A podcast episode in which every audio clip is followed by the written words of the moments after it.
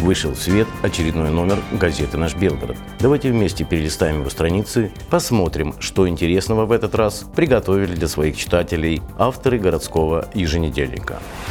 Номер открывает материал, посвященный голосованию по поправкам в Конституцию России, волеизъявление белгородцев цифрах и фактах. В городе идут работы по реконструкции дворов многоэтажек в рамках национального проекта формирования комфортной городской среды. Как обстоят дела у строителей, в репортаже учли все пожелания жильцов. Под рубрикой «Город и горожане» публикуется интервью с депутатом областной думы Иваном Коневым, которое заглавлено «Залог успеха – работа над собой». Сколько в Белгороде мостов и насколько они долговечны, узнаете из статьи «Мосты в пространстве и времени». Секретами успеха в жизни, бизнесе и политике делится Владимир Ващенко.